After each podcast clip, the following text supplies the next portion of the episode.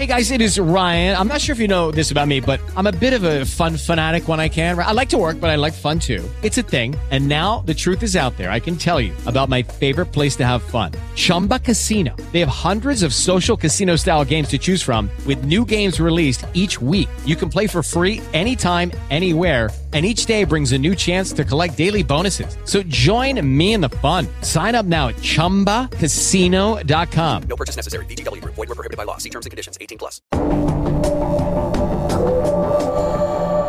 Amigos, y la tecnología juega un rol importantísimo en el conflicto entre Rusia y Ucrania. Vamos a ver de qué manera eh, se desarrolla este rol. Como lo menciona Pinky, es otra trinchera más. La tecnología es una trinchera más. Y para esto vamos a hablar con el experto ingeniero Patricio Camilo, que ya está con nosotros. Patricio, qué gusto recibirte. ¿Cómo estás? Bien, bien. Eh, honestamente, ya estamos a mitad de semana.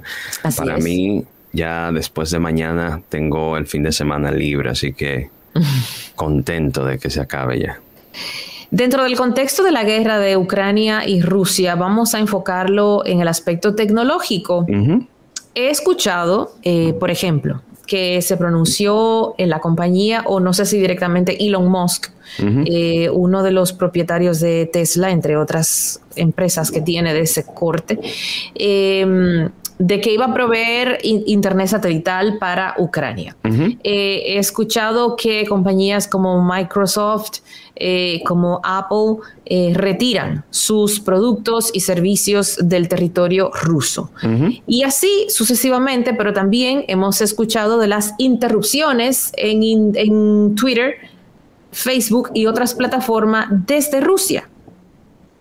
Efectivamente, mira, cuando hablamos, incluso antes de todo este conflicto, se decía que eh, en, en- pensando, en- estoy hablando de meses atrás, de que una tercera guerra mundial se diera, eh, se diera lugar, íbamos a ver un conflicto completamente diferente a lo que tenemos en la historia, porque, porque dentro de esto entra un elemento muy importante y sobre todo dominante a nivel mundial, que es el tema de la tecnología.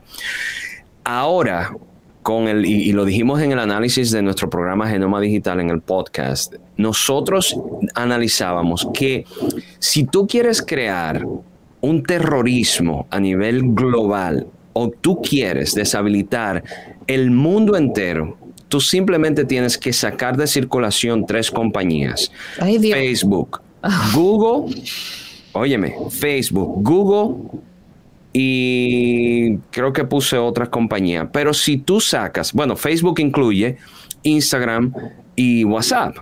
Para, para que tengas, si tú sacas de circulación estas dos compañías, automáticamente hay Amazon, decía Amazon. Ah. Si tú sacas a Amazon, no estoy hablando de Amazon como los que venden, o sea, la tienda en línea. Estamos hablando de Amazon como infraestructura de tecnología en la nube.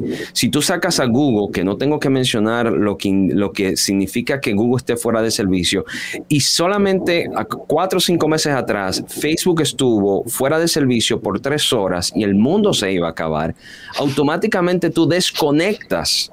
Óyeme, desconectas el mundo por completo y ya tú creas ahí un terrorismo y una guerra mundial sin tener que lanzar un solo tiro. Solo decíamos nosotros nuestro análisis. Entonces, ¿qué hemos visto desde el principio de esta guerra? Y, y estoy trayendo un poquito de- de- de- de recorrido para llegar a la pregunta y responderte a la pregunta que tú hiciste. Al principio de cuando empezó esto el jueves pasado, se reportaron ataques cibernéticos a Ucrania, donde deshabilitaron muchas de las páginas oficiales del gobierno e incluso hicieron, vamos a decir entre comillas, casi imposible porque no se pudo comprobar la comunicación electrónica en Ucrania y todo esto fue por un ataque de Rusia, supuestamente. ¿Qué pasa con esto? La comunicación se hace difícil e incluso se les hubieron twitters en donde se le indicaban a los periodistas que estaban en Ucrania que no tomaran el teléfono porque Rusia tenía tecnología que podía detectar dónde estaban y por un Wow. sistema de, de- de GPS podían enviar misiles a esos lugares y bueno, las consecuencias ya ustedes saben. O sea, se estaban hablando de esto precisamente por la- los teléfonos, la tecnología. ¿Qué pasa todo esto? Inmediatamente, inmediatamente Estados Unidos pone su posición. Todas las empresas de los Estados Unidos van y empiezan a apoyar a Ucrania. ¿Y cómo lo hacen? Es sencillo. ¿Cómo tú debilitas la economía de, de Rusia? Primero tú empiezas con los bancos, dinero. Luego, todos los productos que son, que, tienen que ver con la comunicación, dígase Facebook, dígase Google, dígase Twitter, automáticamente se desconectan de Rusia y limitan incluso la información que se pueda compartir desde Rusia. Y ya como tú dijiste, y para confirmar, Apple, Microsoft y otras compañías pararon las ventas de productos en Rusia y eh, limitando así el comercio de, estos productos. Recuérdate que la Rusia de hoy tenemos una generación que es completamente muy moderna y que no está acostumbrada a, ese, a esa pasión por la patria, a tal punto que tú te vayas a desconectar de un mundo que, tú, que ya tú conoces.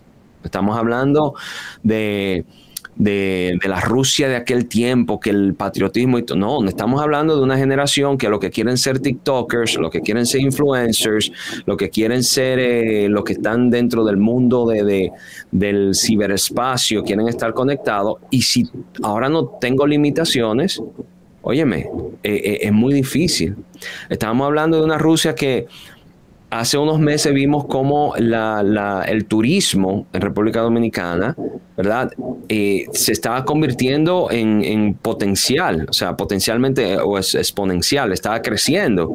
¿Por qué? Porque el pueblo de Rusia quería salir. Entonces, a la hora de que tú bloqueas toda la comunicación tecnológica, esto pues eh, da un giro de, no voy a decir 360 grados porque volvemos al mismo sitio, pero de 180 grados y vamos a ver qué pasa.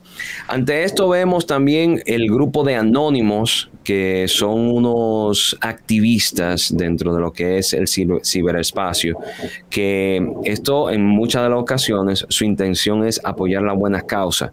Lo vemos en muchos casos de que son unos... Eh, ¿cómo le llaman? uno indeseables, o sea, que lo que están haciendo en el Internet es cosas malas, pero si lo vemos desde el punto de vista de ahora, ellos están defendiendo a Ucrania y eh, tienen la tarea ahora de hacer todo lo posible para disruptir la comunicación en Rusia, tratando de hackear sus espacios, tratar de que la desinformación sea eliminada del Internet, o sea, todo esta guerra, independientemente de los misiles, de los tanques de guerra, de la bomba, está moviendo una, nueva arma que es muchísimo más potente, que es el tema de la tecnología.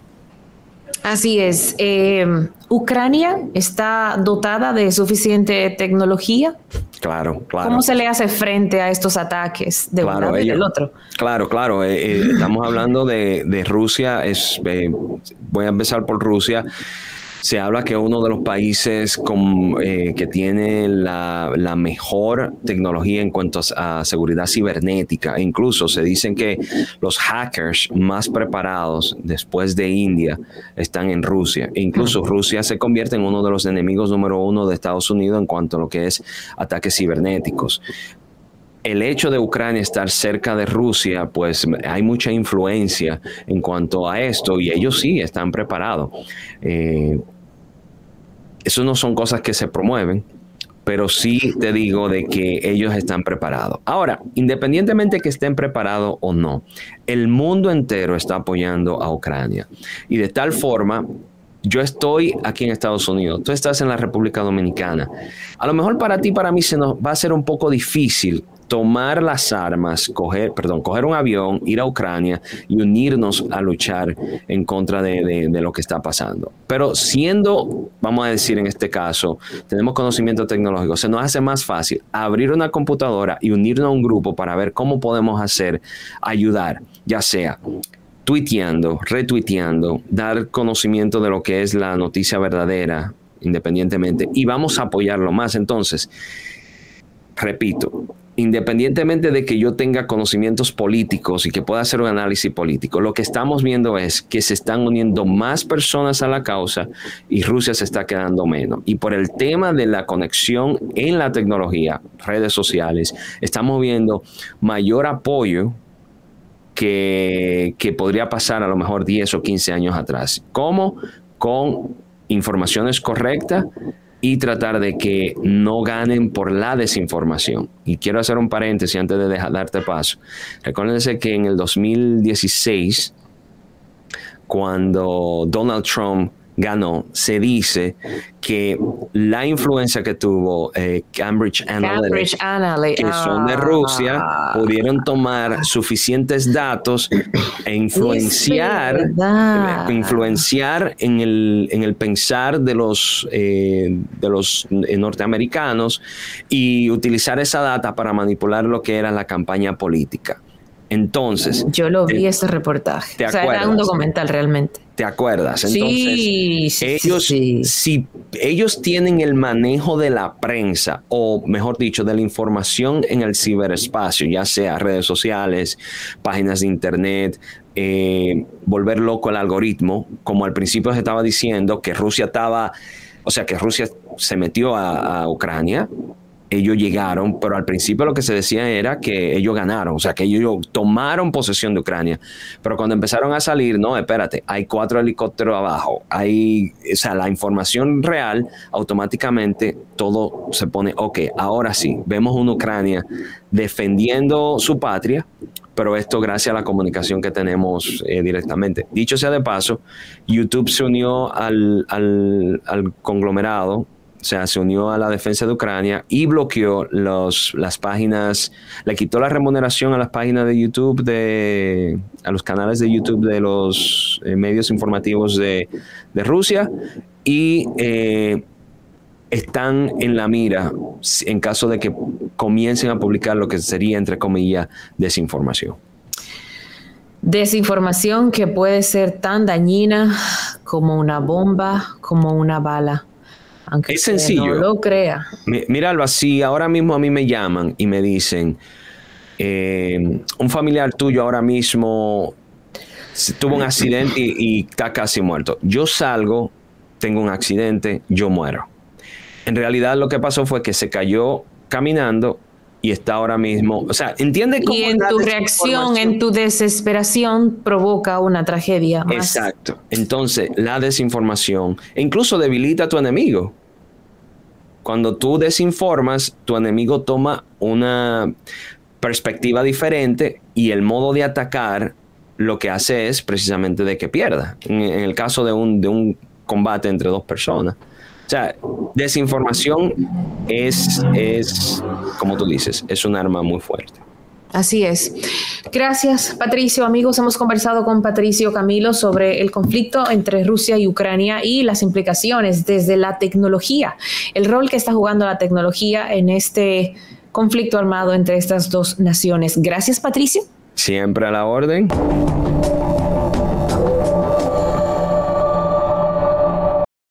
Lucky Land slots, you can get lucky just about anywhere. Dearly beloved, we are gathered here today to. Has anyone seen the bride and groom? Sorry, sorry, we're here. We were getting lucky in the limo and we lost track of time.